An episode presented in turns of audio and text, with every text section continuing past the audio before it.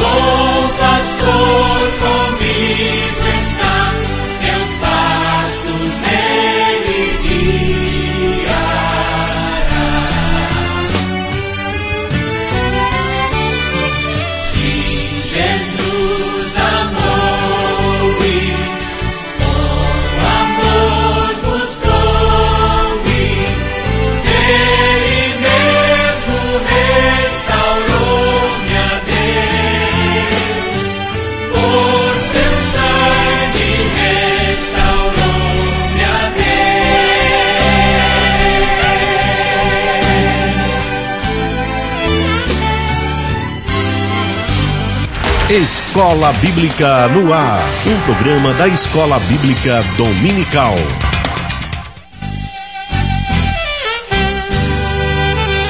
Agora são exatamente 9 horas e 17 minutos. Vamos então aqui é, adiantar a apresentação da lição para quando os nossos irmãos chegarem, só fazer o comentário.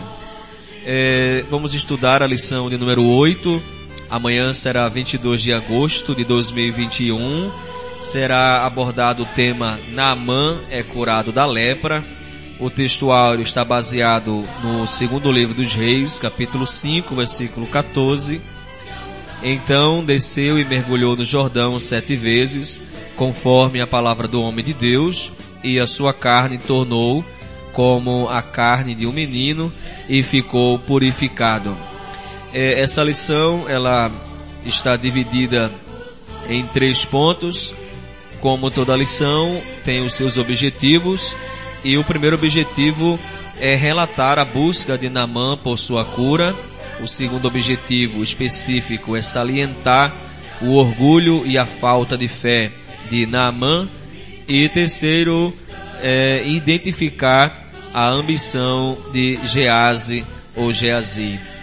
É, cada ponto tem os seus itens, os seus subpontos. No primeiro ponto, nós temos Naamã, o chefe do exército sírio. E aqui é, vai se estudar Naamã como comandante honrado. Também vai se estudar a escrava, uma testemunha de Deus. Também nesse ponto vai se estudar a caravana de Naamã. O segundo ponto é o mergulho no Rio Jordão. Eliseu não se impressionou com a pompa. Nesse ponto vai se estudar a decepção e a cura de Naamã. Também nesse ponto se estudará Deus ainda opera milagres e não misticismo. E o terceiro ponto dessa lição, Geazi é acometido da lepra. Temos a rejeição dos presentes por parte do profeta Eliseu. Homens de Deus não se deixam vender. E também vai se estudar nesse terceiro ponto, por ganância, Geazi é acometido da lepra. E por fim, vem a conclusão. Então essa é a apresentação da lição que será estudado, será comentado já já, um simples comentário que se faz nesse programa e amanhã com certeza você vai aprender muito mais, um tempo mais vantajoso e com mais detalhes. Vamos então ouvir mais um hino sugerido pela lição, hino de número 192, pelo sangue, e já já voltamos comentando a lição com os nossos irmãos.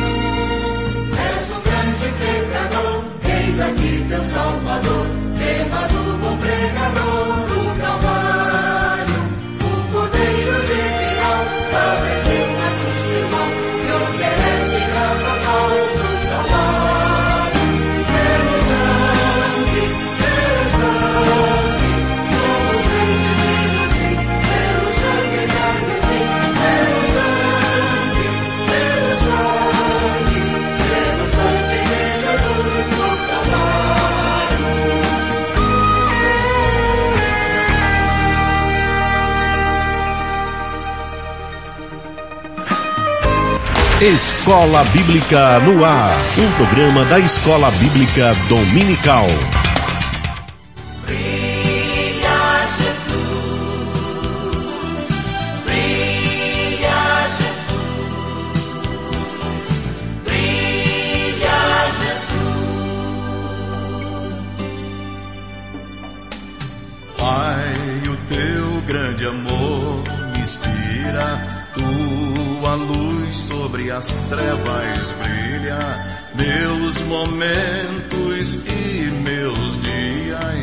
são para o teu louvor, ó Cristo, brilha Jesus.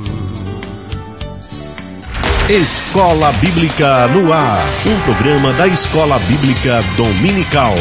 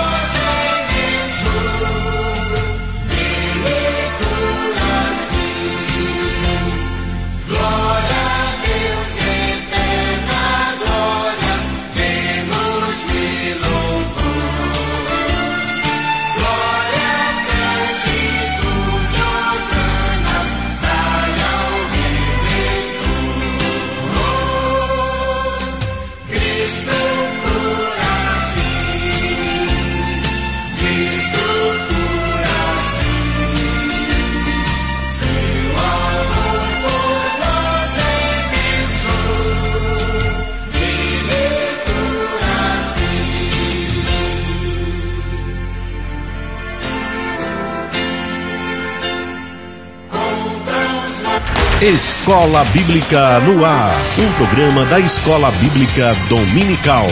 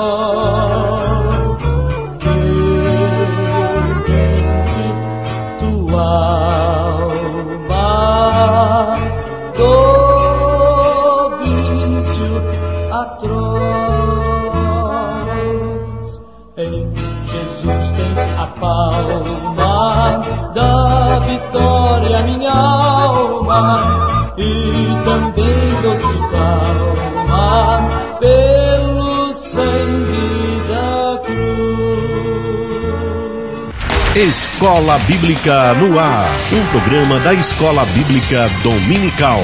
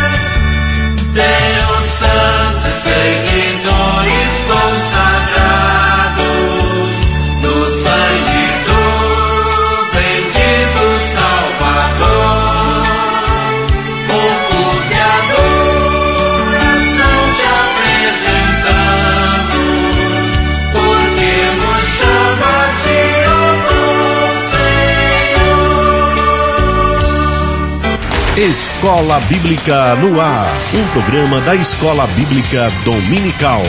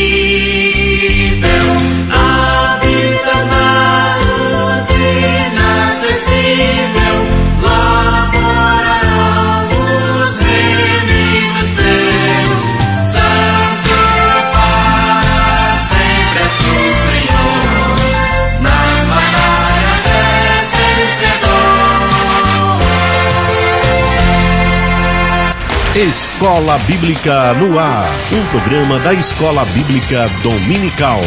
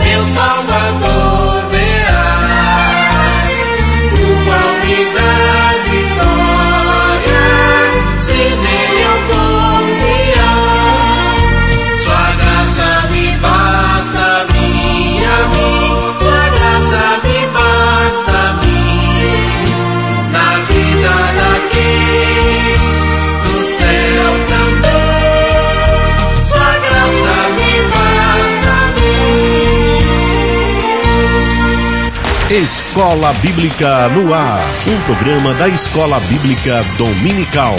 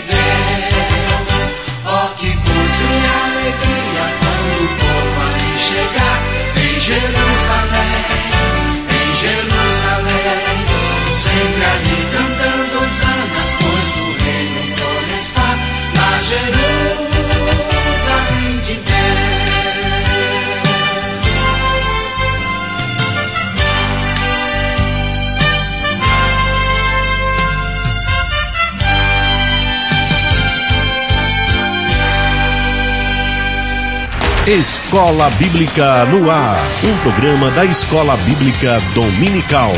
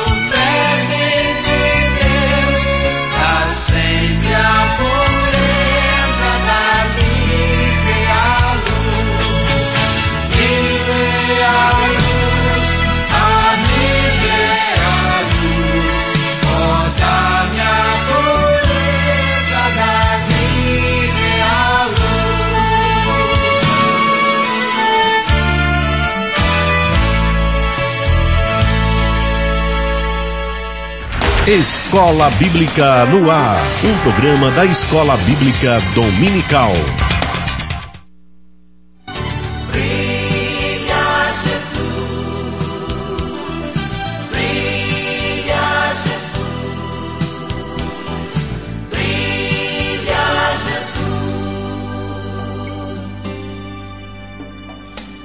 Muito bem, agora são 9 horas e 44 minutos. Os nossos irmãos acabaram de chegar. Eles vão aqui se organizar para a gente começar então o comentário da lição de hoje. Uma lição muito importante como as demais lições. Enquanto isso, meu querido amigo, eu queria que você compartilhasse esse programa no grupo da família, no grupo dos amigos, no grupo dos primos, no grupo lá dos amigos do trabalho. Eh, compartilhe esse programa e eu tenho certeza que será de bênção para você e para quem escutar. Jesus, vem trazer a cada dia fonte de amor, fonte de amor, vai jorrar em minha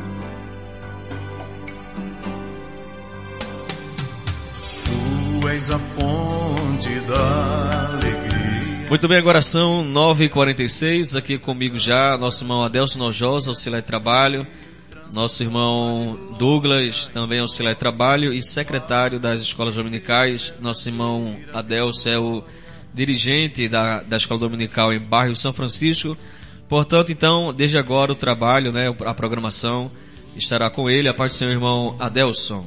A paz do Senhor, meu diácono Alexandre, a paz do Senhor, amigo ouvinte da Rádio Alento. Satisfação poder estar aqui mais uma noite para juntos refletirmos a palavra do Senhor. Pois bem, é, o nosso diácono, nosso irmão Alexandre, já deu início ao trabalho, estávamos em uma outra atividade, por isso chegamos um pouco mais tarde, mas graças a Deus por tudo que o Senhor nos concedeu nesta lição tão maravilhosa que estaremos estudando amanhã. Naamã é curado da lepra. Esta lição que já foi apresentada e que traz alguns pontos extremamente interessantes e importantes para fortalecimento da nossa fé. Vamos estar explorando esta lição junto com nosso irmão Douglas, a parte do seu irmão Douglas. Pai do Senhor, irmão Delson. Amém. Estaremos refletindo a partir do primeiro ponto. Irmão Douglas, essa lição tão maravilhosa que nós iremos comentar com os amigos ouvintes da Rádio Alento, ela está baseada em 2 Reis, capítulo de número 5, a partir do versículo 1. Esta lição vai tratar sobre o evento exatamente da cura de Naamã, da cura da enfermidade que Naamã tinha. E é uma, uma lição e um texto que tem muitos ensinamentos, que vão desde os ensinamentos para a época, né, para aquele momento em que eles viviam, também ensinamentos para os nossos dias. Mas além disso, aquele momento, se nós olharmos um pouco mais além, nós veremos que aquele momento e aquele evento apontava para a vida e o ministério de Cristo e a relação de Cristo com os gentios, de Cristo com os judeus, né? E essa esse milagre Jesus vai ressaltar isso lá na frente, depois nós vamos meditar um pouco sobre isso. Então é um milagre extremamente rico, cheio de lições espirituais para a nossa vida. Irmão Douglas, é, a primeiro ponto da lição começa falando acerca de Naamã, chefe do exército sírio. É, o senhor poderia nos explicar um pouco e falar sobre quem era este homem chamado Naamã e o porquê que o milagre que foi feito a ele trouxe tantas lições. Acho que é, quando analisamos, meu diácono Alexandre, a, a biografia de Naamã, o que conhecemos pouco sobre ele nesse texto, nós vemos que de fato é, há muitas lições né, nessa cura de Naamã, só conhecendo um pouco a sua biografia, quem era ele, o que ele desenvolvia, executava, qual a sua relação naquele momento com sua nação e com Israel. Acho que depois disso é possível extrair tantas coisas da vida dele, né? Mas quem era Naamã? É verdade, irmão Nelson. A gente primeiramente quer saudar a todos com a paz do Senhor. A gente estamos agradecidos a Deus, né? Os nossos amigos ouvintes que têm é, sempre tem sido ouvinte aqui dessa Rádio Alento, que Deus conceda bênção sobre as suas vidas, nosso diácono, nosso irmão Alexandre, a, toda, a todos os irmãos, né? Mas, como bem o senhor já ressaltou, uma lição muito importante para nossos dias, a Namã é curado da lepra. A gente vamos estudar uma lição que vai nos tratar sobre Namã, um homem honrado, porém leproso certo? É um dos pontos que a gente vai tentar alcançar. A gente primeiro tem que entender o cenário histórico daqueles dias, irmão Alexandre e irmão Adelso. A primeira coisa que a gente tem que entender é, como ela é uma lição histórica, a gente entender primeiro o cenário histórico que existia. A gente bem sabe que os sírios, eles invadiram o reino do norte, né? Posteriormente, sempre eles tinham a oportunidade de estar fazendo isso. Se você observar o capítulo 20 do livro de Primeira Reis, vai tratar um momento também que houve, sim, alguns embates do rei da Síria para tentar é, saquear Israel. E todas as vezes que eles faziam isso, eles pegavam as mulheres posteriormente e também as crianças para servirem de escravos. Né? A nação da Síria, é, o, o reino da Síria, era um reino muito temeroso. Né? A gente vê que o próprio Jonas é, recebeu uma orientação para que fosse pregar na capital dela, que era Nínive. Posteriormente você vai ver a diferença de, de Jonas para essa menina que também vamos estudar.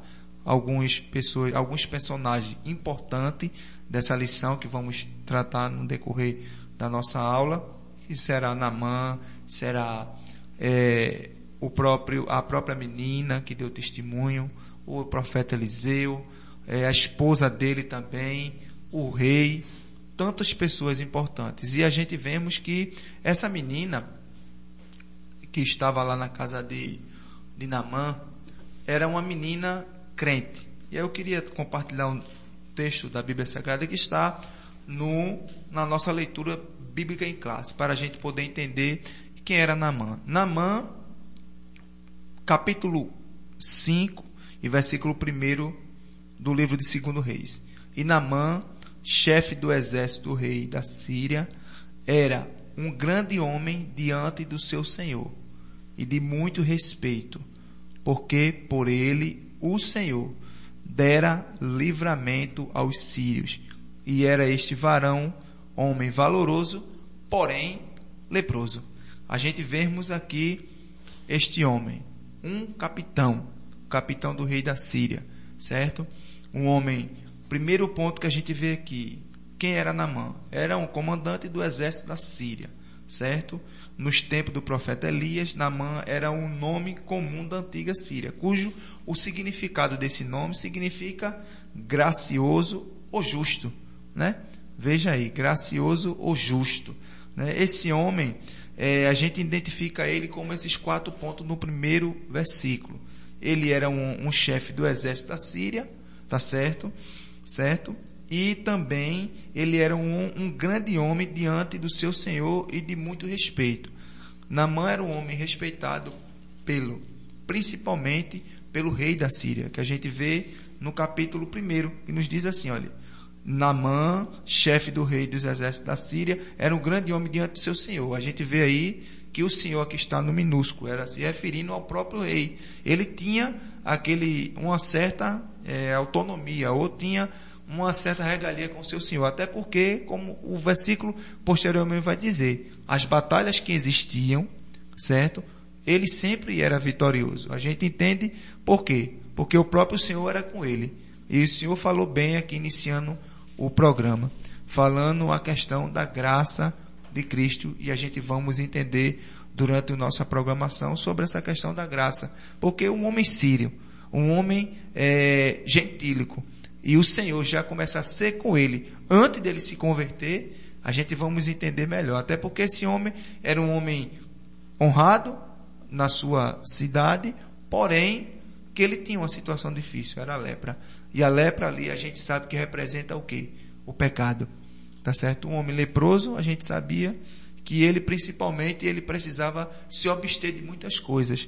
Para os judeus tinha uma determinação, para ele não existia uma determinação. Tá certo? Namã, um homem comandante do exército da Síria, um homem respeitado pelo seu senhor, pelo rei da Síria, um homem honrado por Deus, porque as batalhas o Senhor pelejarava por ele, porque aí, como a gente já disse, a gente viu o Senhor no, no, no minúsculo, porém, quando a gente vê a outra parte do versículo, diz, olha, porque por ele o Senhor dera livramento aos sírios, e o Senhor já está mostrando ali, bem no maiúsculo, estava significando que era Deus. Imagine um homem que não temia Deus, mas Deus já se utilizava dele de uma maneira para ajudar o seu país. Certo, irmão Nelson? Amém. É, é, interessante essa, essa ressalva que o senhor pontua, ou que o senhor coloca aí, da, que faz, né? Acerca dele ser o ímpio e ainda assim ser um instrumento de Deus. A gente observa a soberania de Deus, né? Deus, eh, todos servem a Deus para mostrar a sua soberania, inclusive Satanás. Isso. É impressionante isso, como Deus é soberano e a sua soberania faz com que ele tenha domínio sobre tudo e sobre todos. Naamã, ele não se via a Deus como seu bem pontuou. Tinha os seus prestígios, o capítulo de número 5, o versículo 1 do livro de Segunda Reis vai falar sobre isso. Naamã era um homem de prestígios, um homem um comandante respeitado entre o seu povo, e o texto vai dizer e coloca a expressão em letras maiúsculas. Diz assim, ó, era um homem importante, versículo 1 do capítulo 5, segunda Reis, e muito respeitado diante do seu senhor, senhor aí com letra minúscula, então para o rei né, da Síria, ele era um homem é, muito respeitado. Mas o texto continua dizendo, porque o Senhor, e aí o Senhor agora, a expressão Senhor aqui, com letra maiúscula, se refere a Deus. Então, porque o Senhor, ou seja, nosso Deus, o Senhor Deus, havia livrado os sírios por intermédio dele. Olha que coisa interessante. Deus tinha usado este ímpio Naamã para livrar os sírios, dar vitória aos sírios. Deus usou ele como instrumento para os seus propósitos. Isso mostra a soberania de Deus. Então veja a riqueza que tem nesse texto. Primeiro nós vemos um homem cheio de, de, de glórias, poderíamos dizer assim, de prestígio, de privilégio, mas um homem que tinha um problema que custava muito para ele. Era um problema sério, afastava ele de certa maneira, não o afastava das atividades, obviamente, mas tinha aquele incômodo, né? Tirava de certa forma a sua liberdade de saúde, de viver bem. Aquilo atrapalhava ele, era tanto que o, quando ele sabe, né, o, o, daqui a pouco a gente vai contar com mais detalhes isso, mas quando ele sabe que havia em Israel alguém que poderia curá-lo daquele problema, ele leva uma quantia que a gente até discutia hoje, né, falávamos sobre isso, a quantia era a quantia equivalente ao resgate de um rei. Então era algo de muito valor. Tem um comentarista, o comentário é, histórico-cultural da Bíblia, editado pela Vida Nova, editora Vida Nova, ele pontua que chegava nas cifras dos milhões, toda aquele, aquela prata, aquela vestimenta que se entregava ali, né, como uma benevolência ou um pagamento a tudo que o profeta poderia fazer à sua saúde. Então foi muito dinheiro. Pela quantia que a gente analisa, a gente vê o quanto aquele problema custava para Naamã. Não era uma simples doença que ele poderia conviver com ela. Também ele não tinha o conhecimento de Deus, né, como é, para simplesmente Deus dizer, Namã, convivo com isso aí, a minha graça te basta, né? Não como disse a Paulo lá na frente, ao problema que ele tinha, que não se sabe o que era ao certo. Muitos dizem que era a saúde, mas ele tinha um problema que o incomodava muito, a ponto dele pedir a Deus que livrasse aquilo, e Deus disse para ele que a graça bastava. Aqui, Naamã convivia com um problema e não tinha a quem recorrer. Ele tinha dinheiro, tinha poder, mas não sabia onde encontrar a solução, não é? E Deus ele faz tudo aquilo, irmão Douglas, eu acho bonito isso, porque Deus move, meu diácono, irmão Alexandre, toda a história a fim de mostrar em Naamã a glória dele. Glória a Deus. E no versículo de número 2, né, o texto continua falando sobre é, a vida de Naamã e seus feitos, e diz, meu diácono, irmão Alexandre, ele diz que quando venceu uma das batalhas sobre Israel, ou sobre Israel, ele leva cativo uma menina. O texto não diz a idade, nem, eu, eu entendo aqui que era uma menina que tinha um certo sentido ou, ou certo entendimento. Era uma pessoa, o texto pode falar de menina, mas não necessariamente a menina é, criança. criança. Mas porque a gente vê a relação dela com sua senhora servindo e dizendo palavras que só uma pessoa que tem uma sã consciência ou, ou, ou um controle, domina a sua mente, sabe o que diz, poderia dizer aquelas palavras e mencionar acerca do profeta que tinha lá em Israel. Então, eu entendo que a expressão menina aqui não seria necessariamente uma criança, mas uma, uma pessoa do sexo feminino, uma menina em si. Então, ele leva essa menina cativa, né, da terra de Israel, leva para sua terra, para a Síria, né? E essa menina passa a servir a sua mulher. E diz o texto sagrado no versículo de número 3 que ela disse à sua senhora: Quem dera o meu senhor procurasse o profeta que está em Samaria, ele o curaria da sua lepra. Veja que coisa maravilhosa, né? Então começa, na verdade não começa aí, mas isso já fazia parte do plano de Deus para manifestar a sua glória, né? Através da vida de Naamã. Veja que aquela menina chegar na casa de Naamã e ser serva de sua esposa, isso já era propósito de Deus, já era plano de Deus. E ela diz, como uma menina que talvez visse os milagres feitos, né? Por Eliseu, Ou- ou ouviu, né? Isso, ou ouviu falar dos milagres, falar. né? Então, leva ela a lembrar-se do profeta, a lembrar-se de que em Israel tinha alguém, e que responsabilidade, né? Veja que ela diz, quem dera, ela diz, quem dera o meu Senhor procurasse o profeta que está em Samaria.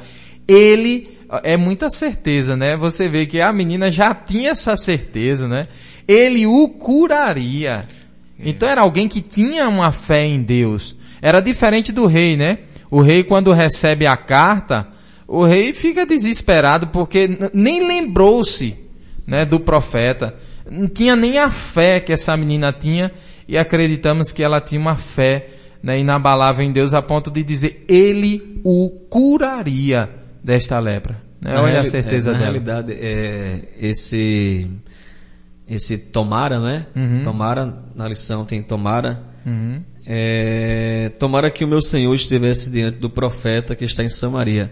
Esse tomara é uma, inter- uma interjeição Uhum. que expressa desejo, né? Então ali ela não dá, não apenas é, dá um conselho, não apenas dá uma orientação, mas ela expressa o desejo dela, né? Porque o tomara, ela pode significar nos nossos dias como oxalá, né? Um desejo. Então ela desejava, mesmo sendo escrava, mas veja como é o coração do crente, né? Mesmo passando por dificuldades, mas o desejo dela era, meu Senhor precisa ser curado. Então meu desejo, eu desejo que o Senhor seja curado, mas para ser curado, a indicação é procura lá o profeta que ele, ele tem solução. E, e- e interessante que ela era cativa, né, irmão Douglas? Isso. Ela estava ali. Diferentemente, como a gente começou a dizer, de Jonas. Isso, Jonas exatamente. recebeu a orientação de Deus, irmão Alexandre, é, é, Diácono Alexandre, que ele fosse pregar a cidade de Nível. Ele se recuou. E como o senhor bem pontuou, tomara. O desejo dela era que ele fosse bem. E escrava, né? Porque Escrava. era uma coisa que ela podia dizer, olha, eu não tô nem aí.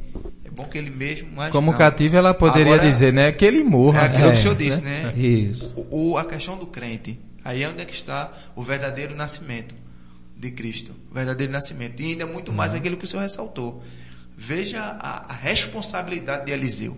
Se a gente bem parar, tomara que ele estivesse lá em Samaria, porque tem alguém lá que resolve a, a questão do homem andar mesmo dignamente como homem de Deus. Porque alguém vai olhar assim, olha, eu não posso não, mas procure lá que tem uma resposta de paz para você. É porque Naamã parecia ser uma pessoa gente boa.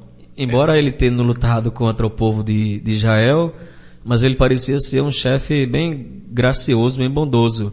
É, o nosso, nosso irmão Douglas trouxe o, o, significado, alguns né, do significado de Naamã, e um outro significado do nome dele é amabilidade. Então parecia um homem que, que não, não fazia sofrer aqueles que ele prendiam, né? Eu acho que parecia respeitar muito a quem estava ali ao seu serviço. um Por isso que ela né? disse, tomara, né? Eu desejo que meu Senhor seja curado dessa lepra. Isso. Então ele parecia ser uma pessoa bem gentil, né? Apesar de ter lutado contra Israel. Verdade. É interessante que a história discorre que é, Naamã recebe aquela notícia, a sua esposa conta para ele, e aí no versículo 4, é, Naamã vai, corre e vai dizer ao seu senhor, e vai dizer ao rei, e ele diz exatamente o que a menina disse, né? Disse, olha, assim falou a menina da terra de Israel, a menina que era serva dele. No verso 5 ele diz, o rei da Síria respondeu, o, o, o texto diz, né? O rei da Síria respondeu, vai depressa com essa carta ao rei de Israel. Ele foi e levou consigo dez talentos de prata, seis mil ciclos de ouro e dez peças de roupas finas. Era muito dinheiro. E para você ter ideia de- do quanto, né, aquilo incomodava Naamã e o quanto ele estava disposto a pagar para se livrar daquele problema. E, e o interessante, irmão Deus, é, é a expressão então, ela aparece várias vezes, né? No, o escritor do livro do- dos reis, ele usa muito a expressão porém, usa muito a expressão então, e essa expressão então dá a ideia de, de você tomar uma decisão agora, no momento, e não esperar para depois, né? Isso. Então por isso que ele usa muito, então entrou Naamã, então disse o rei. Então é, é uma atitude tomada agora, em, em curto prazo, né? E quando você entra no detalhe da, da lepra, a lepra hoje ela é conhecida como a hanseníase, né? Isso. E a, a, a lepra, lá na frente a gente pode falar mais, ela traz alguns, alguns danos ao corpo, né? Entre os danos, é, ele traz uma, uma paralisia física. Então ele traz muitos danos físicos para a pessoa que tem a hanseníase, deixa a pele, a pessoa fica insensível, você pode se cortar e não sente, né, que foi cortado, pode se queimar e não sente que foi queimado. Então é um do, um, uma das, das causas, né, negativas que a hanseníase, conhecida hoje como hanseníase, antes, né, conhecida como lepra. Sem contar o mau cheiro, né, das É o feridas, odor. né? O odor, né?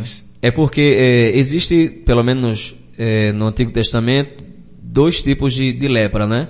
A lepra é, mais danosa, aquela que realmente é mais grave, e tem a lepra é, menos danosa, que está muito relacionada à tuberculose, né? É, essa relacionada à tuberculose, é, o paciente, a pessoa que a tem, ela pode chegar a receber a cura num período de três anos. Então, existe uma que pode levar a pessoa à morte mesmo, não ter mais cura, e pode levar a, a essa, a, a lepra, que eu me refiro agora, que é curável, que tem um, tempo de, de restabilização é, indicável. Então, a pessoa que toma ou que é contaminado pela lepra menos danosa, o período de cura dela é aproximadamente três anos. E é por isso que as pessoas se mostravam ao sacerdote, porque poderia ter passado aquele tempo, né, de, o período de, de estar leproso e tal, porque essa poderia ser a lepra menos danosa. É, eu não sei de fato qual era a lepra que Naamã tinha, se era mais danosa ou se era menos danosa. Mas mais danosa ou menos danosa, ele queria é, de fato ser curado e aquilo estava lhe trazendo muitos incômodos e muita tristeza e muita angústia. Eu acho muito interessante, estou falando muito, né? Eu acho muito interessante você classificar, né, quem era Naamã. E o, o escritor ao, a, de Reis, ele fica, né, ele traz aqui, ele enaltece Naamã, comandante do exército, grande homem, é, tinha um grande conceito diante da sociedade. E eu estava verificando aqui, irmão Adelso, irmão Douglas, em outras traduções. Por exemplo, na italiana, ela começa a dizer que Naamã era chefe do exército do rei da Síria, era um grande homem, depois de seu senhor. Então veja o que a tradução italiana diz, não é? Que depois do seu senhor, quem é que tinha o mais respeito ali? Era Naamã. Então, depois de seu senhor, o mais enaltecido, mais respeitado, Naamã. E a italiana diz também que ele era honrado, era um homem de vitórias, no plural, e não no singular. Muitas vitórias que o Senhor tinha lhe dado com relação à Síria, né?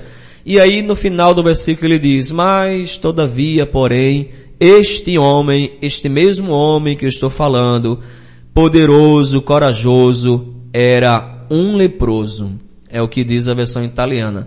E aí, é, para repassar para os irmãos, na versão francesa, as versões seguem esse mesmo, essa mesma linha, né? Enaltece um homem, mostra quem era o homem, a grandiosidade do homem e depois mostra lá embaixo que não adianta ter muita honra, muito poder se a tal pessoa fosse leprosa, né? Então veja um dano que a lepra trazia. E aí, por sua vez, a, a francesa diz, chefe do exército do rei da Síria, gozava do favor, gozava da grande estima de seu senhor, porque foi por ele que o senhor livrou os sírios, mas este homem forte e valente era um homem leproso. A, a espanhola diz que ele era um homem valoroso por extremo. A, a, a valor, a, a honra que ele tinha, o valor que ele tinha era extremo. Mas a lepra vinha e acabou com tudo, acabou com toda aquela honra, com toda a sua grandiosidade. Eu acho muito importante o professor da escola dominical, ele enaltecer né, as qualidades de Namã e depois comparar com a, o grande teor, né, a maldade né, que a lepra pode trazer para o homem. Ele pode ser rico, pode ter tudo, mas a lepra quando ataca a pessoa, vai-se embora dinheiro, vai-se embora riqueza, vai-se embora estima, não adianta de nada, né? E é bom você fazer essa comparação porque lá na frente Deus faz um grande milagre e usa um artifício muito simples, né? Que a medicina é, não, não conhece, desconhece. Isso. Verdade. E, e o que é interessante em toda essa história é que quando o, o que é interessante, na verdade, tem muitas coisas interessantes, né? Mas uma das coisas interessantes é que quando Naaman chega e conta ao rei, irmão Douglas, é, o rei na, na, mesma hora prepara a carta e envia ao rei de Israel a fim de que Naamã fosse curado disso, quando no verso de número 5 diz que ele, ele levasse, ou ele levou muita riqueza, muito dinheiro, né, para que pudesse, ou muitas coisas valiosas, melhor dizendo, para que pudesse pagar por este milagre, por este feito. E aí, irmão Douglas, fica aquilo, por que que ele leva, né, a carta ao rei de Israel, ao invés de levar ao profeta. Veja que alguém entendeu errado aí. Não sei se o rei, não sei se Naamã, mas a menina deixou claro. Quem dera ele se encontrasse lá em Israel com o profeta e não com o rei, né? Isso. É, como bem ressaltado pelos senhores, a gente vemos ah, as qualidades, como o nosso diácono Alexandre falou, as deficiências. A procura a menina passou a orientação. Eu entendo que Eliseu, sim, era conhecido. Ele falou, mas ela não citou o nome. Ela tinha que procurar, como sempre o senhor disse, o líder estava posto sobre ele. Tão provável que a carta, quando chegou, não chegou para o profeta, chegou para quem? Para o rei de Israel. Tão provável que, como o senhor bem ressaltou, o versículo 6 vai dizer assim: E levou a carta ao rei de Israel, dizendo logo aquilo que o Senhor ressaltou, então, imediato, que nosso diácono Alexandre falou, que era tudo rapidamente. Porque eu entendo que um homem desse, com as qualidades dessa, o rei precisava que ele ficasse executando o seu serviço. Diferentemente como para o israelita, para um gentio. Para ele não vinha a se abster de nada, a se isolar ele não se isolava das coisas. Para aquilo que o nosso diácono estava falando, na questão da lepra, para o judeu, se isolava, ia para o leprosário e ficava lá. Tinha que passar por quem? Pelo sacerdote, para identificar-se se realmente ele estava é, curado. Entendeu? Só que a carta sai direcionada ao rei de Israel certo? Ela não sai, ela sai nominal a ele mesmo. Disse, olha, eu vou. Ele escutou a recomendação. A menina passou todos os atributos certos. Disse, olha, tem um profeta lá em Samaria que se meu senhor estivesse diante dele ia resolver a causa. Ele vai, notifica do jeito que foi notificado, porém o rei disse não, você vá de encontro ao rei. Pode ver. Embora que... o artigo no versículo de número 3 Perdão, irmão Não, Douglas. Bem. Embora o artigo no verso 3 seja definido, quando a menina diz procurasse o, o. profeta, Isso. ainda assim, talvez eles não soubessem quem era esse profeta, provavelmente não sabiam, e aí o rei deveria saber, né? Se tinha um profeta que fazia esse milagre, obviamente o rei deveria ter essa referência, né? Tão provável que lá na frente, em outro milagre também, tudo o que acontecia dentro do quarto do rei, Eliseu sabia. Só que eles pensavam que era alguém que estava lá. Só que o chefe, os soldados disse, não, porque tem um lá, que tudo que o senhor conversa aqui dormindo, aí no seu quarto aí com a sua esposa, ele lá sabe o que está acontecendo. A mesma coisa era aqui, a identificação era, ele tinha que tomar a decisão, era o general dele que trazia é, as batalhas, as vitórias. Ele precisava dar uma resposta para ele. Ele precisava. Veja como o senhor bem ressaltou comentário bíblico cultural mostrou um valor tão alto. Por que um valor tão alto para uma segunda pessoa? Como nosso irmão Diácono Alexandre falou, a segunda pessoa do seu reinado, de muita expressão. Precisava se resolver a situação dele, porém estava nominal. Ele levou a carta ao rei de Israel dizendo: Logo em chegar a ti esta carta, veja que era imediato. Saiba que eu te enviei na mão, meu servo, para que restaure da sua lepra. Ele entendia que ele tinha que resolver o problema lá.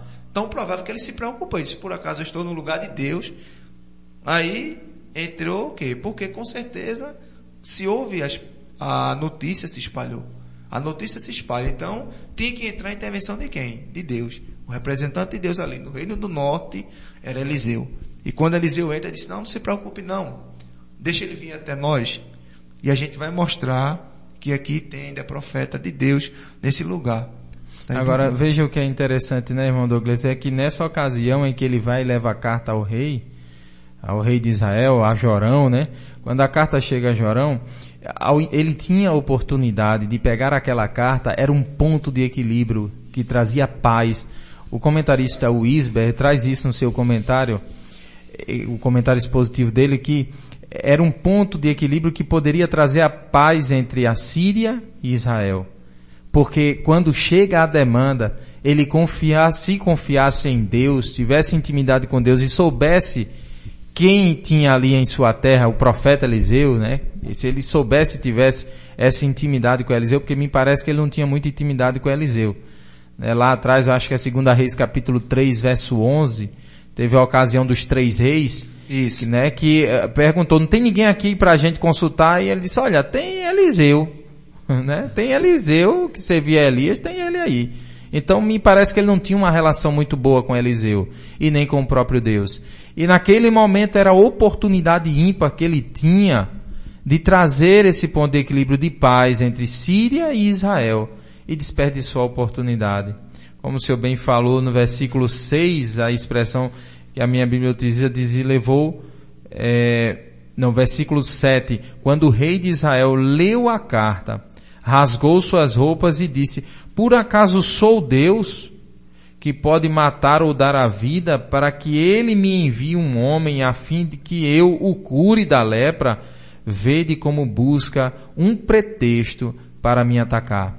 Ele não olha com a visão espiritual, a visão dele era uma visão apenas pessoal, né? E uma visão política.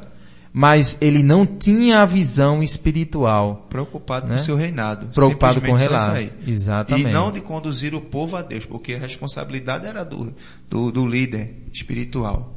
Do líder do rei. Ele era que responsável. Só que ele estava preocupado com a sua regalia. Sua regalia. Agora, é bem interessante aqui.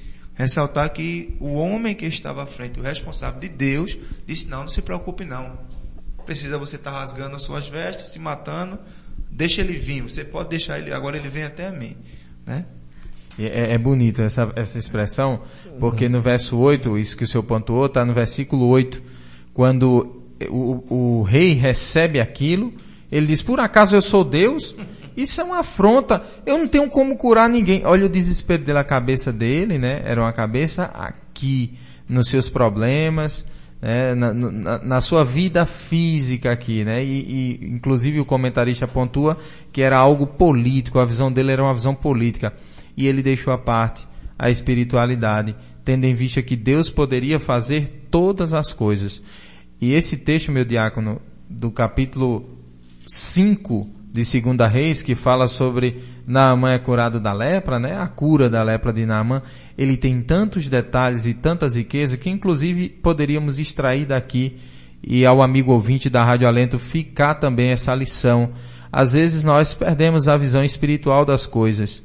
Né? Deus trabalha de maneira que a gente nem percebe que Ele quer trabalhar ou que Ele está trabalhando. Porque nós vemos o mundo físico, as coisas físicas. Me faz lembrar, meu diácono, em João capítulo 4, quando Jesus encontra com a mulher samaritana, e naquela ocasião, irmão Douglas, é muito parecido aqui, né? O Senhor estava falando de uma água e a mulher estava querendo outra água. O tempo todo o Senhor dizendo, se eu te der da- des- da água que eu tenho para te dar, tu nunca mais vai ter sede. Aí ela disse, eu quero dessa água para eu nunca mais ter que vir aqui no poço. Ela não entendeu quando disse isso. Até por porque da a- humilhação, né? Que ela passava. ela não, não, não conseguia entender que água Jesus estava falando, porque a água que Jesus tinha para dar a ela, ela continuaria indo sempre ao poço pegar da água que ela precisava, que era água física, né? E me parece que aqui a visão do rei era exatamente essa. Deus estava trabalhando, existiam demandas espirituais aqui, mas ele não tinha sequer uma visão espiritual para absolutamente nada. e tratou isso como um assunto político a ponto de rasgar as suas vestes. Isso era uma expressão natural que se acontecia dos reis, né, dos líderes, rasgar as vestes quando se trazia uma má notícia. Quando se chegava uma notícia ruim, se rasgava as vestes, né? os líderes faziam isso. E foi o que ele fez. E aí no verso 8 diz o que o senhor pontuou. Quando Eliseu, o homem de Deus, ouviu que o rei de Israel havia rasgado as roupas, mandou dizer ao rei, por que rasgaste as roupas? Envia-o a mim e saberás que há profeta em Israel. Olha que coisa maravilhosa, né? Então Eliseu interviu ali e mostrou através de suas palavras que não somente Deus era o Deus de Israel, e Deus queria mostrar a sua glória, e Eliseu já via isto através da cura e do milagre, mas mostrar que ele era também credenciado por Deus e as suas palavras eram as palavras ou eram as palavras de Deus, eram os oráculos de Deus naquele momento, né? Muito bem, e não tem como não lembrar de Acasias, né? É, sempre a gente retorna lá atrás, que Acasias foi buscar orientação, né, é, em outros deuses, os deuses de Ecrón, né? Sempre eu volto lá atrás porque acho, acho isso muito importante, interessante. E, de fato, quando, quando Eliseu diz, ó, deixa vir a mim porque eles vão saber que é a profeta Israel. Isso agradava muito o coração de Deus. Isso agradava muito o coração de Deus. Você dizer assim, ó, é, diz lá para ele que o Deus aqui de Israel é vivo, é poderoso e ele pode aí dar jeito nesse problema. Diz lá que Israel tem profeta, tem Deus, tem milagre, tem solução. Diga lá para ele, ele vai saber que tem. Com relação à, à carta que o rei da Síria, né, manda para o, o outro rei, o rei de Israel, eu acredito que se foi direcionada a ele, foi muito por questão de respeito, né? É, porque ele, ele poderia ter ido direto a Eliseu, ou mandado direto para Eliseu, ou sei lá, é, outros fins aí, outros meios, mas é aquela questão, vamos contextualizar, né? Quando a gente quer trazer algum grupo de outro setor, né, de outra localidade, a gente geralmente envia a carta ao pastor, envia setorial. a carta né, ao, ao, pastor setorial, ao coordenador, que é para não é, trazer um ar de, de desconsideração, né, de falta de respeito, de comunicação. E como o próprio texto diz, a intenção do rei da Síria não era de guerra, não era de, de arengar, não era de causar nenhum dano. Era justamente para promover a cura de um dos seus servos mais ilustres é, do seu palácio, né? Mas eu acho, né, não, não li nenhum material falando com relação a essa, essa questão, mas pode ser até uma questão de respeito, né? Eu vou mandar a carta diretamente para ele e lá ele, ele toma a, as atitudes cabíveis. Interessante que Adelso disse, é, o rei lá de Israel não era tão simpático a, a Eliseu, né? Porque se fosse, ele já, já diria, ah, tem aí um profeta de Deus, meu amigo, não é meu vizinho, ele vai dar um jeito. Mas ele se desesperou. Eu não sei qual era o teor da carta, né? Porque diz o versículo de número 6 que quando ele leu a carta, a reação dele foi depois da leitura da carta. Então não sei qual era o teor da carta, mas devia ter alguma coisa muito incisiva à cura, né? Uma vez que a informação da menina foi confiada, né? Eles confiaram na informação dela. Então, de fato, a carta tinha algum teor assim bem incisivo que deixou o rei meio preocupado, né, a ponto é. de rasgar as vestes e se desesperar. E rasgar a veste, é, eu queria compartilhar com vocês, se puder, é, lá em, deixa eu ver aqui, é, Levítico capítulo 13 e versículo 44, diz o seguinte, é leproso aquele homem, está imundo, o sacerdote o declarará imundo, a sua praga será na cabeça, as vestes do leproso em que está a praga serão rasgadas. É alguma, alguma, algo parecido com o que fez aí o rei, né? ele rasgou as suas vestes. E os seus cabelos serão é, desgrenhados, cobrirá o bigode e clamará, imundo, imundo, será imundo durante os dias em que a praga estiver nele, é imundo, habitará só, a sua habitação será fora do arraial. Então, aqui em, em Levítico 13, está descrito é, todo comportamento que deveria ser é, prestado, apresentado a uma pessoa leprosa. E, em resumo, uma pessoa leprosa era uma pessoa sem vida, a pessoa não vivia mais não.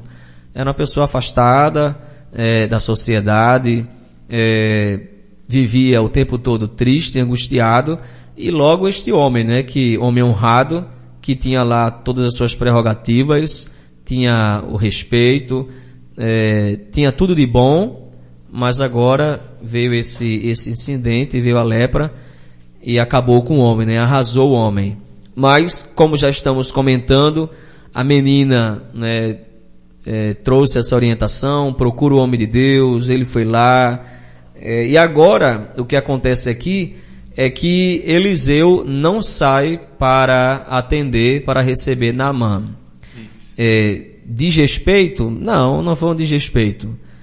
É, por que que, na, por que que Eliseu não sai para receber Naamã? É, porque Naamã simplesmente era rico? Porque Deus proíbe é, receber pessoas ricas? Porque Deus proíbe receber da honra a quem merece honra? Não. Se a gente for ver é, lá nos contextos, a Bíblia diz que Eliseu, ele era constrangido, a mulher de Sunem, salvo engano, ela sempre estava insistindo com, com Eliseu para que toda vez que, todas as vezes que ele passasse próximo à sua casa, que ele entrasse, que ele se hospedasse, que ele ficasse lá.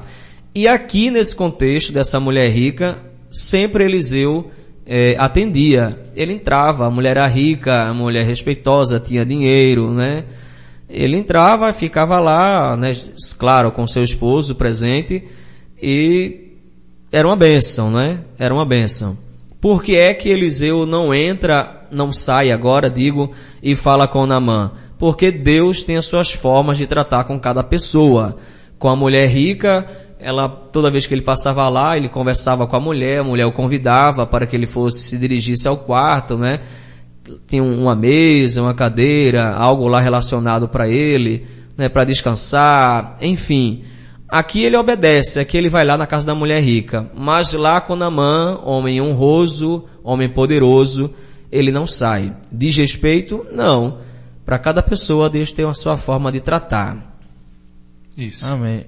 Eu, eu, eu comungo um pouco é, diferente nesse ponto, no sentido de que é, eu via, nesse ponto eu consigo ver assim, né, a, a, eu entendia que ele meio que era Deus trabalhando no coração de Naamã, então, de Naamã, então Deus queria de fato quebrar o orgulho Isso, dele. isso. Eu vejo que, por exemplo, o fato dele não ter ido, eu- eu vejo isso diante da resposta que Naamã coloca. Veja aí na sua Bíblia, amigo ouvinte da Rádio Alento, capítulo 5, versículo de número 11. Olha a resposta de Naamã ao a não Eliseu não ia atendê-lo. Ele vai à casa de Eliseu, né, o rei manda, né, vai, ó, então vai lá na casa de Eliseu, ele diz que resolve.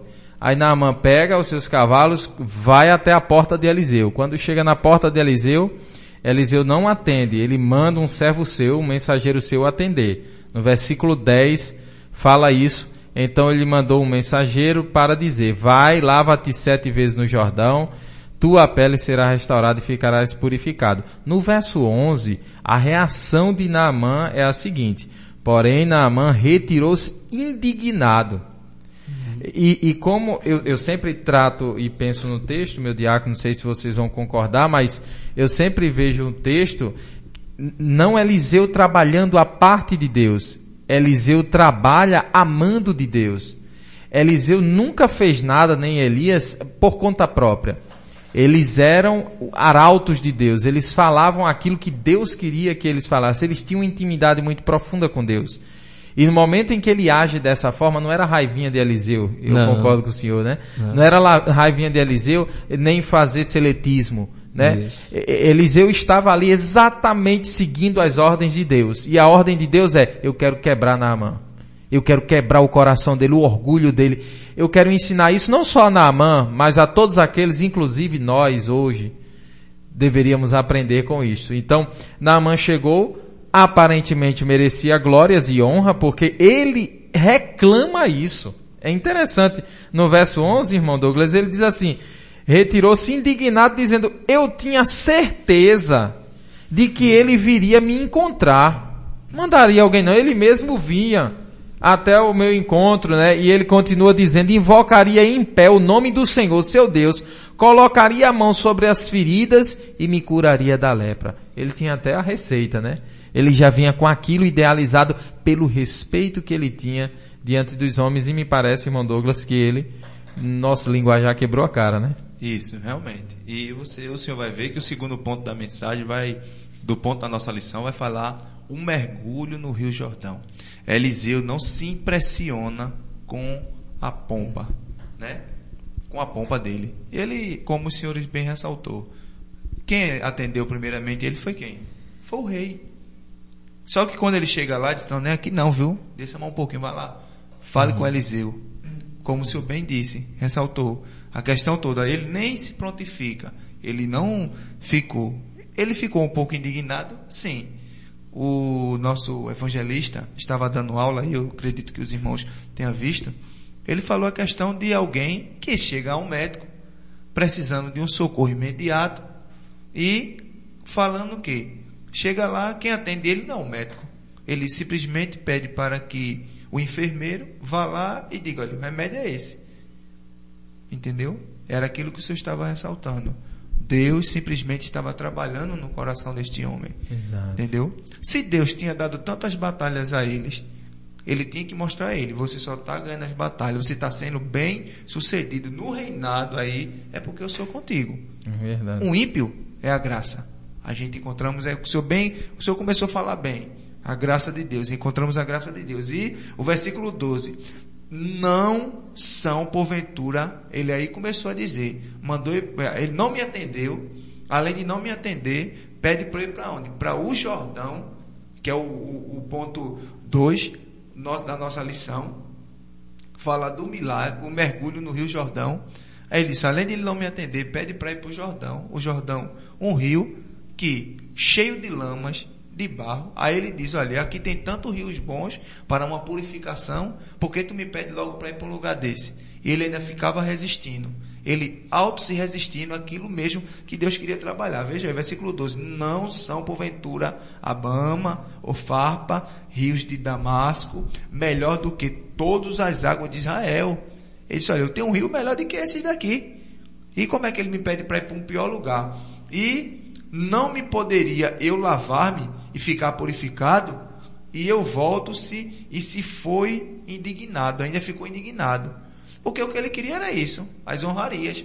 Como sempre os capitães recebiam na entrada da cidade, alguém sempre para receber, alguém que se prontificasse, ele queria isso. Não, vou chegar na casa do profeta, ele vai vir, vai estender as mãos na minha, na minha cabeça e vou orar e vou ficar curado. Não.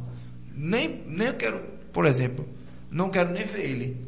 Diga a ele que pode voltar, procure o Jordão, vá para o Jordão, dê sete mergulhos, sua pele vai ficar purificada. Tinha receita. Veja como, como Deus é tremendo, né?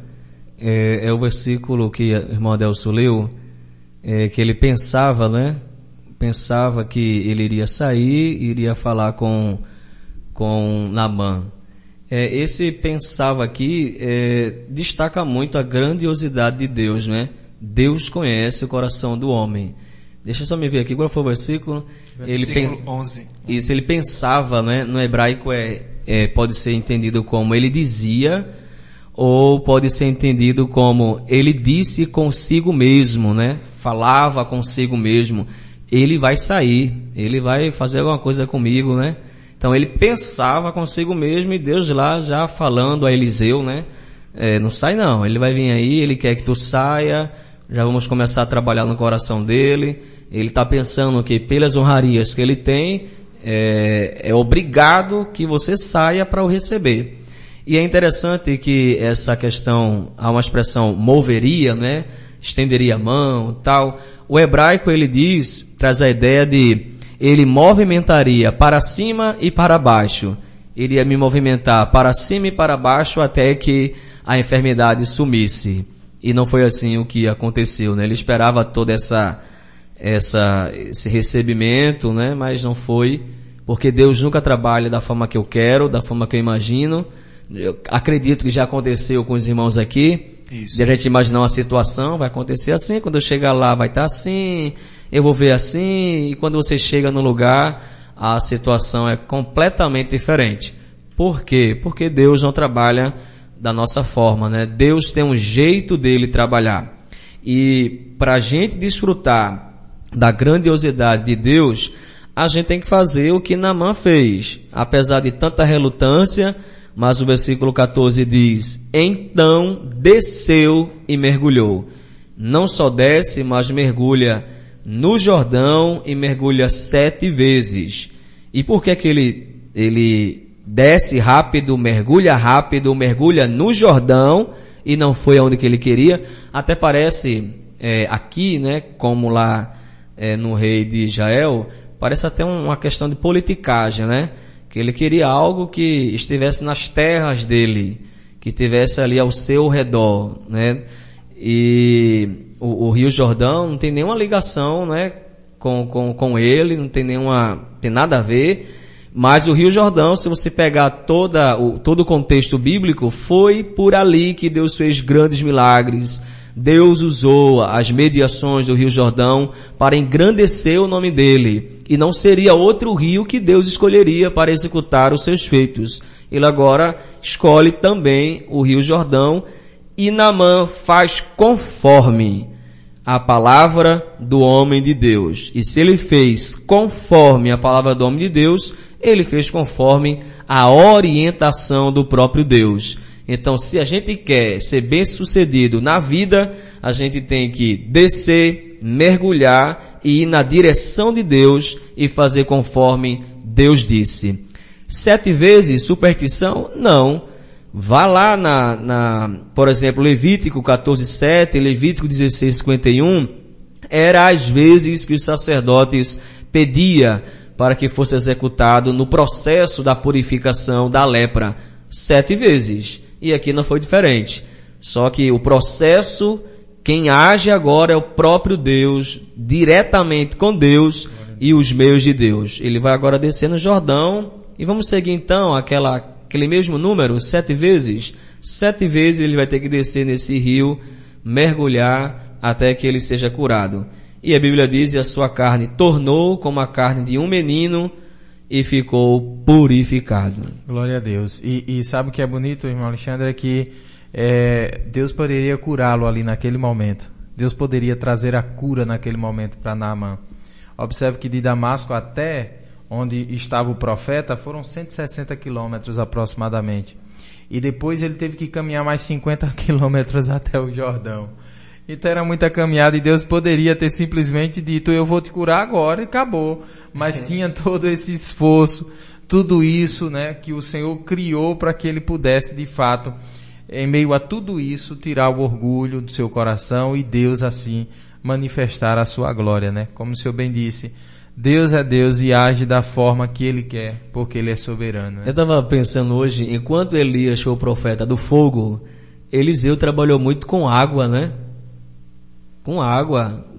Percebeu esse detalhe? Eliseu trabalhou.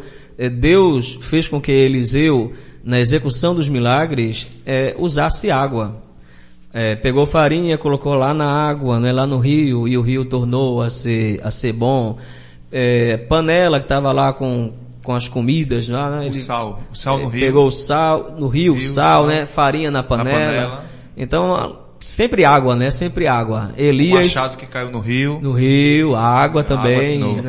Né? É o Elias, profeta da água. É o profeta da profeta da água. É, é, irmão Douglas, sabe o que eu acho interessante? Diante de tudo isso, nós observamos, amigo ouvinte da Rádio Alento, a questão da cura, como ela aconteceu. Ele deu o mergulho, né, Os no sete. Rio Jordão, os sete mergulhos, e ficou de fato curado. Sua pele voltou como se fosse uma pele de um bebê, diz o texto, né? Isso. É, diante de tudo isso, houve um outro evento em que ele volta para dar os bens, né, os presentes ao profeta e parece que o profeta não quis receber, atribuindo aquela cura a Deus, ao- a obra de Deus, a manifestação de Deus e que não era cabível ele receber nada uma vez que foi Deus quem executou aquilo e que de fato era o propósito de Deus manifestar a sua glória. Depois o texto vai dizer que o servo dele corre atrás. Eu queria que o senhor pontuasse um pouco sobre essa, a atitude desse servo Geazi, né? Quando vai atrás em busca de alguma recompensa pelos feitos de Deus, tendo um coração não purificado como era o do profeta Eliseu. O que a gente poderia extrair sobre essa atitude de Geazi, né? Deste servo que não é um exemplo, não deve ser um exemplo a ser seguido. Isso. Só ressaltando essa, essa pontuação do diácono Alexandre de sete, a gente vai ver que foi só nessa expressão que se usou. E a gente vê acontecendo muitas coisas, às vezes, que o pessoal pensa que isso é uma regra de fé.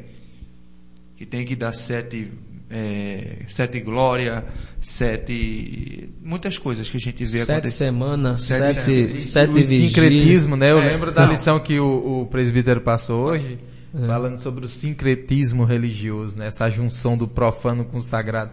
Ficam misturando as coisas e trazendo como regra, como...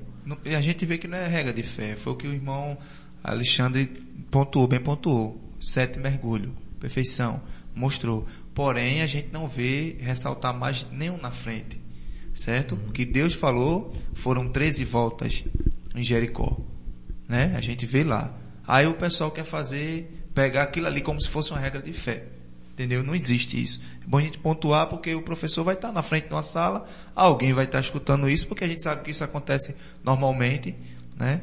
Tu pegar uma lugares. garrafa, uma garrafa d'água no Rio Jordão e vender a taça Ah, por 500 reais. isso aí Quem a tomar gente- da taça vai abrir a sua vida, Vai, né? vai mesmo, viu? Se não tiver cuidado, pode até adoecer. Eu lembro que faz tempo, Mas muito vou- tempo, faz muito tempo, eu eu lembro que eu tava, eu liguei a televisão e tinha um, um jovem dizendo assim, é, essa água, a água estava dentro de uma bolsa, dentro, dentro de, uma, de uma sacolinha, né?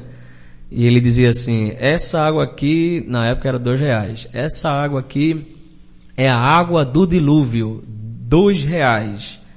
Você compra essa água e você vai desfrutar dos milagres de Deus. Esse camarada foi- ach- achou onde essa água do dilúvio, pelo amor de Deus. Misericórdia. Não, E tem gente que compra, Não, ainda tem gente que gente compra. vai se... é, às vezes tem muitas pessoas inocentes mesmo, a verdade é essa. Acredita e outros muitos sábios.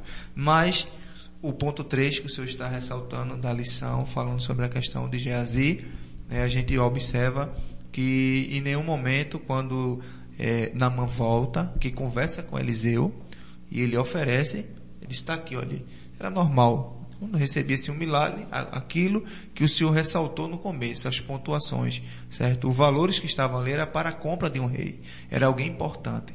Então, se ele volta, não teve o primeiro contato, mas pode ver que ele, ele poderia muito bem, e ele poderia na sua mente, ah, ele nem deu atenção a mim, então não vou notificar ele o que aconteceu não, mas ele faz questão de voltar. E quando ele volta, você vai ver que ele prontamente agora ele se converte ao Senhor.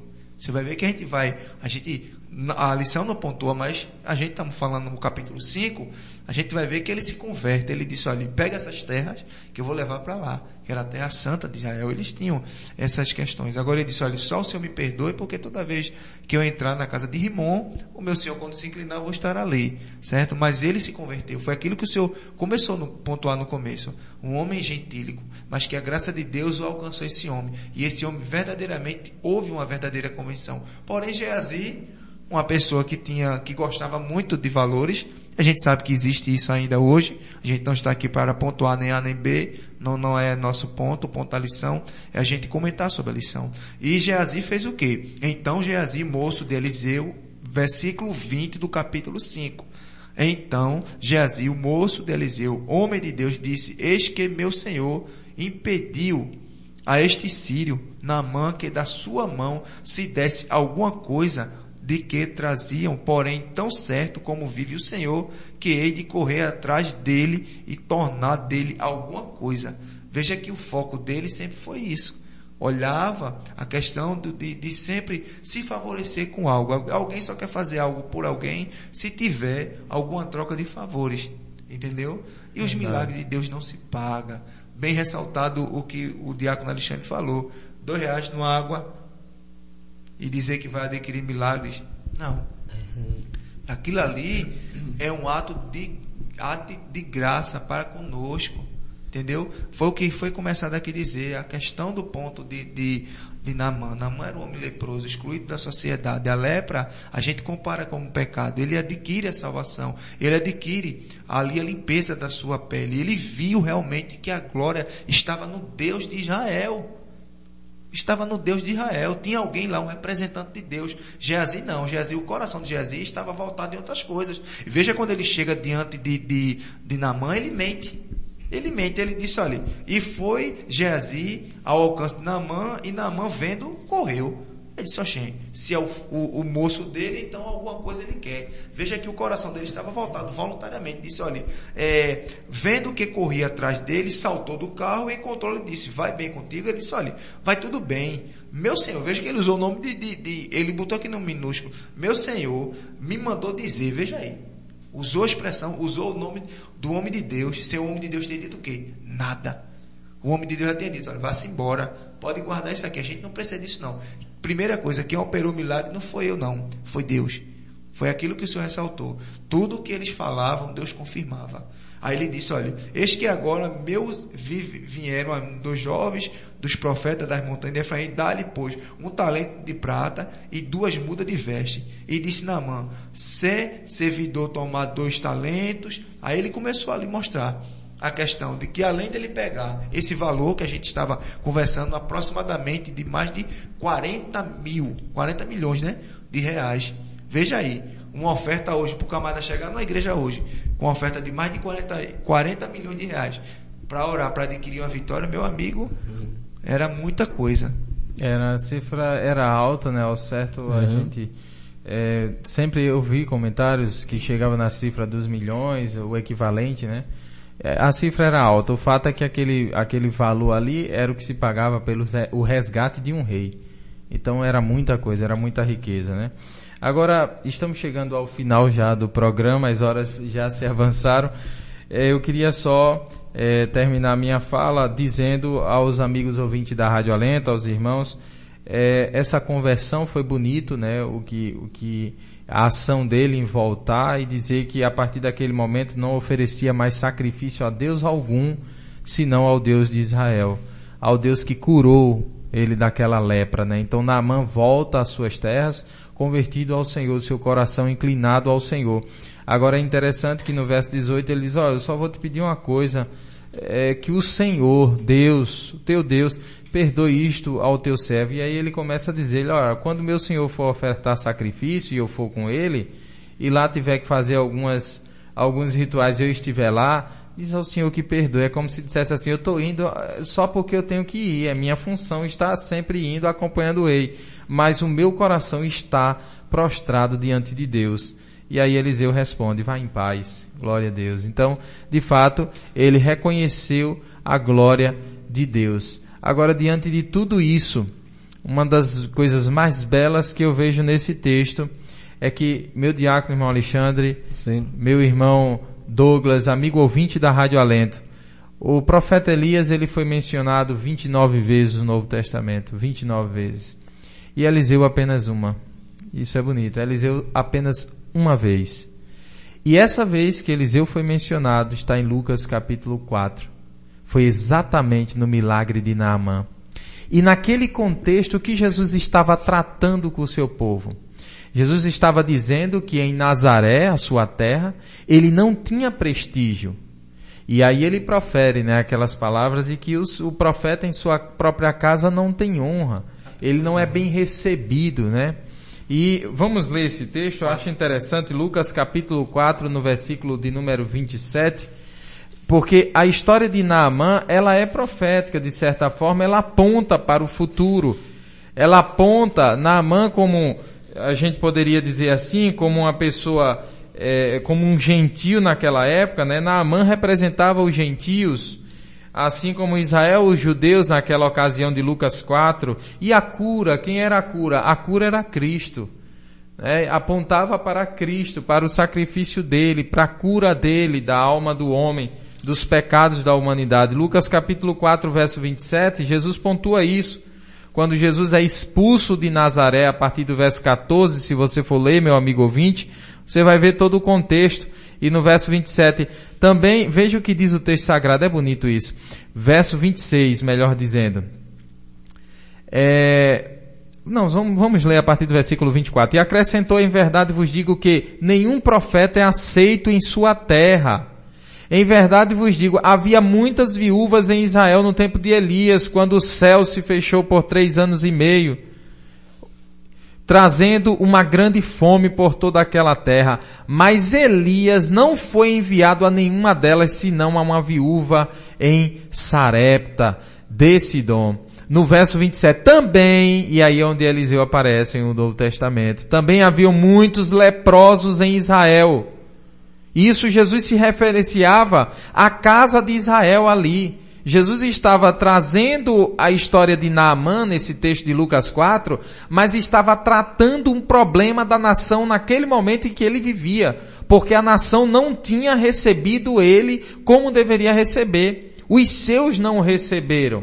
Jesus estava tratando isso, ele foi expulso de Nazaré e traz isso no contexto. Aí ele diz, também havia muitos leprosos em Israel no tempo do profeta Eliseu, mas nenhum deles foi purificado a não ser Naamã o sírio.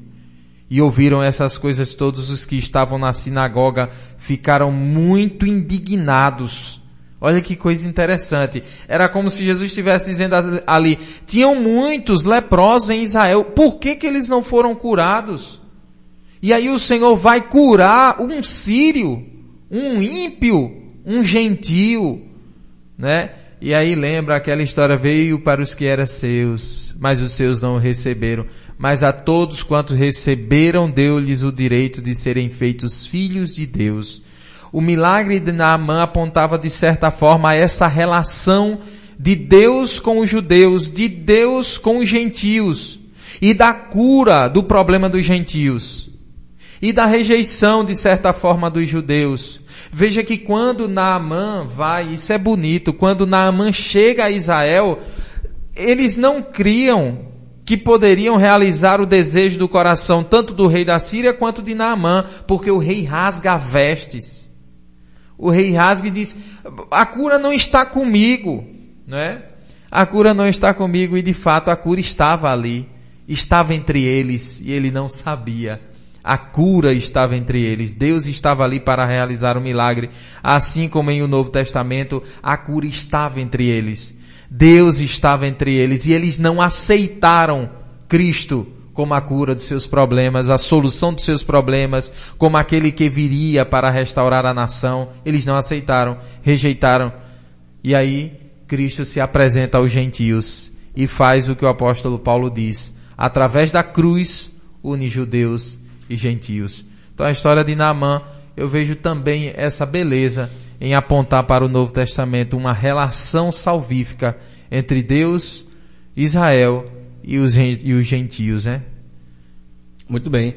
É, me parece que é Marcos que faz a, o mesmo comentário com relação à a, a, desonra né, que um profeta tem na sua própria casa.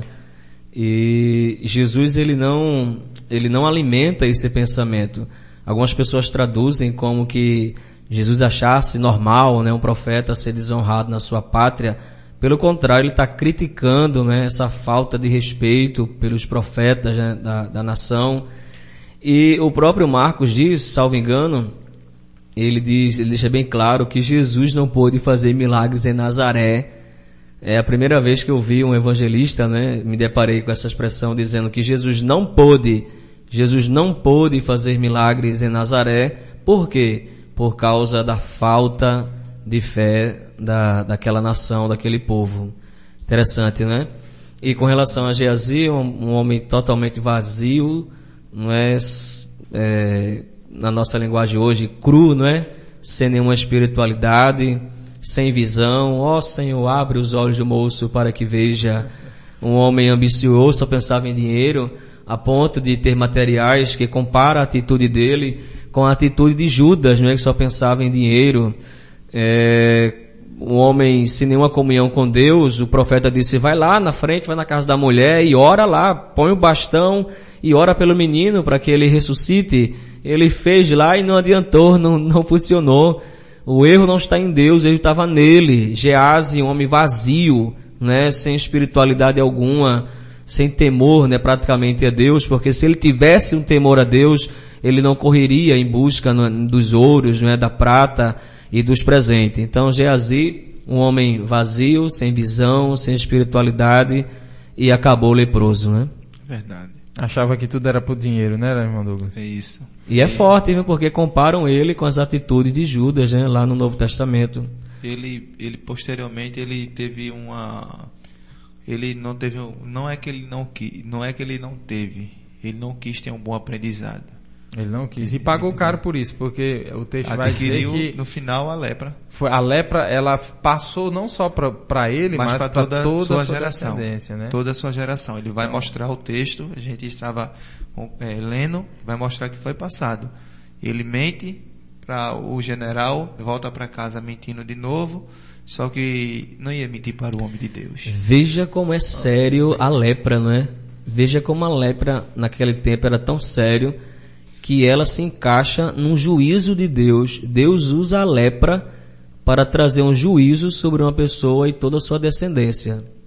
Pois é, o castigo. Que terrível, né? Que terrível. Portanto, é, já que a, a gente é, faz esse paralelo com o Novo Testamento e a lepra, o seu pontuou que mostra ou aponta para o pecado, né? Isso. Existe uma certa relação da, da lepra é, que se faz com o pecado. Então, é, primeiro a gente entende que para ser curado é, não precisa pagar, é graça. Né? O seu pontuou isso aqui.